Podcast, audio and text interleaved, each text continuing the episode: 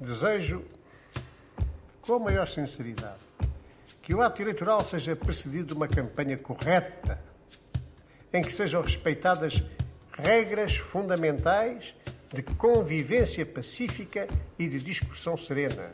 Antes da Revolução, neste episódio, a maioria absolutíssima, fora das urnas em outubro de 73. As eleições não são sérias, as eleições estão falseadas. As eleições em Portugal, estas eleições, vão ser uma farsa como foram as eleições do passado. Para que é que a oposição apresenta candidatos? Para aproveitar, dizem eles, as facilidades da campanha eleitoral. Para, durante a campanha, criar um clima pré-revolucionário, se não revolucionário.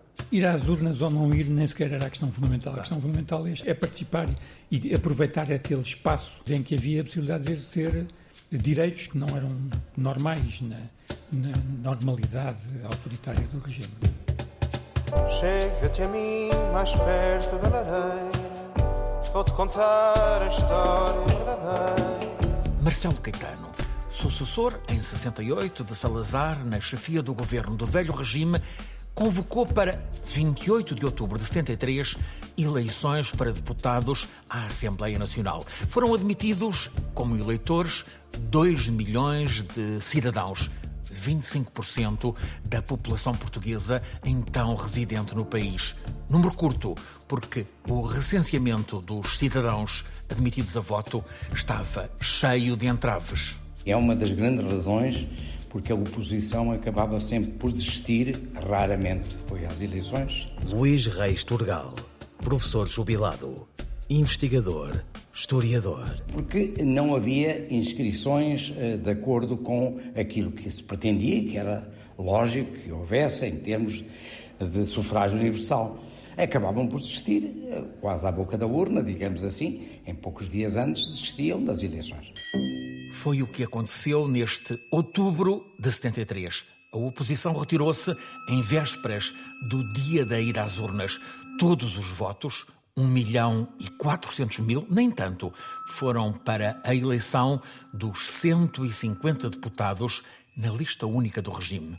Ora, com este quadro, será que é legítimo considerar este ato como eleições? É, é, bom, são formalmente eleições, não é? São as últimas eleições do, do Estado Novo, as últimas eleições do regime, digamos assim, mas que surgem já num contexto muito, muito difícil. Maria Fernanda Rolo, professora e investigadora de História Contemporânea. Não há já ilusões relativamente a uma abertura política marcelista, não há praticamente ilusões quanto à solução colonial não esqueçamos que, entretanto, a própria ala liberal e, portanto, aquela franja, digamos assim, de alguma oposição, mas dentro do regime. Mata Amaral, Miller Guerra, Pinto Bull, Sacarneiro, claro, no Balsemão. fundo, Balsemão, então Pinto Balsemão, abandonam a Assembleia Nacional. É? Portanto, ou seja, o pequeno espaço que havia e a expectativa que, sem ser de ruptura absoluta, eh, e que pudesse estar, enfim, mais ou menos eh, convicta da possibilidade de uma abertura política, acaba por retirar-se. Portanto, ou seja, deixa de haver espaço para esse cenário. 73 era o quinto ano de governo Marcelo Caetano. A primavera marcelista tinha sido fugaz, parou logo com as chamadas eleições de 1969, com o regime a expor outra vez a natureza de que era feito quadro repressivo do marcelismo não só se acentuara, como ampliara e, e, e, de alguma maneira generalizara. A chamada a votos em 28 de outubro incluiu, não podia deixar de incluir, uma campanha eleitoral, mas com proibições e repressão, como aconteceu numa sessão da oposição CDE, numa noite no Teatro Laura Alves, na Rua da Palma, aos Anjos, em Lisboa. Não era permitido falar-se da guerra colonial durante os comícios. E alguém, antes da minha intervenção, falou. E, e, houve logo a indicação de que o comício iria ser, a sessão iria ser encerrada. Alberto Arons de Carvalho era estudante de Direito, candidato da lista CDE por Lisboa. É doutor em Ciências da Comunicação. É claro que não havia, houve apenas alguém que disse isso da, da polícia, mas eh, foi-me dada a palavra, eu fiz a minha intervenção, já com um silêncio, recordo-me que um silêncio brutal na sala uhum. e a convicção de que íamos Havia ter, muita gente na sala? Havia, creio que a sala estava cheia, havia, creio eu, a noção de que a sessão ia ser interrompida. Quando acabei a minha intervenção, entrou de facto polícia e, e a sessão foi ali interrompida. Tivemos que, todos, foi dada a instrução para abandonarmos a sala e pronto, não houve carga policial, tanto quanto me recordo. O episódio autoritário, com a polícia a assaltar o microfone, com ou sem carga repressiva, repetiu-se em muitas das sessões de esclarecimento e comícios da oposição. Foi, aliás, uma campanha intensa, com, ao longo de um mês, centenas de sessões da oposição em escolas, teatros, clubes e associações de cidades, vilas e aldeias por todo o país. Vivia-se com liberdade restringida. Havia a censura prévia, havia a polícia política, claro.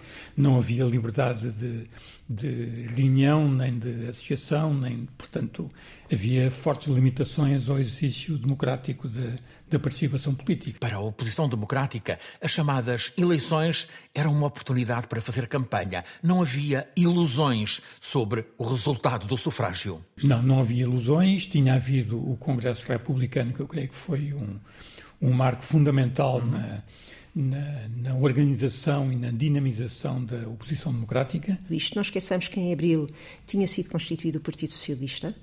Não esqueçamos que os monárquicos se estão a movimentar, não esqueçamos que os liberais, fora agora da, da Assembleia Nacional, também se estão a movimentar e, portanto, e claro, e o Partido Comunista, evidentemente, não é?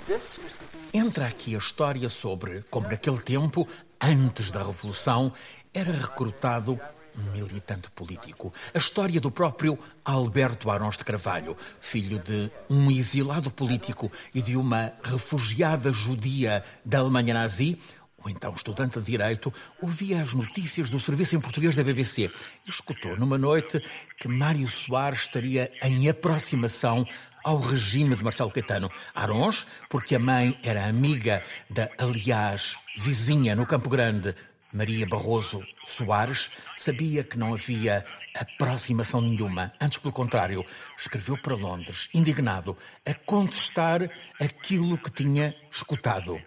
E a seguir, aconteceu o que vamos ouvir em relato pelo próprio.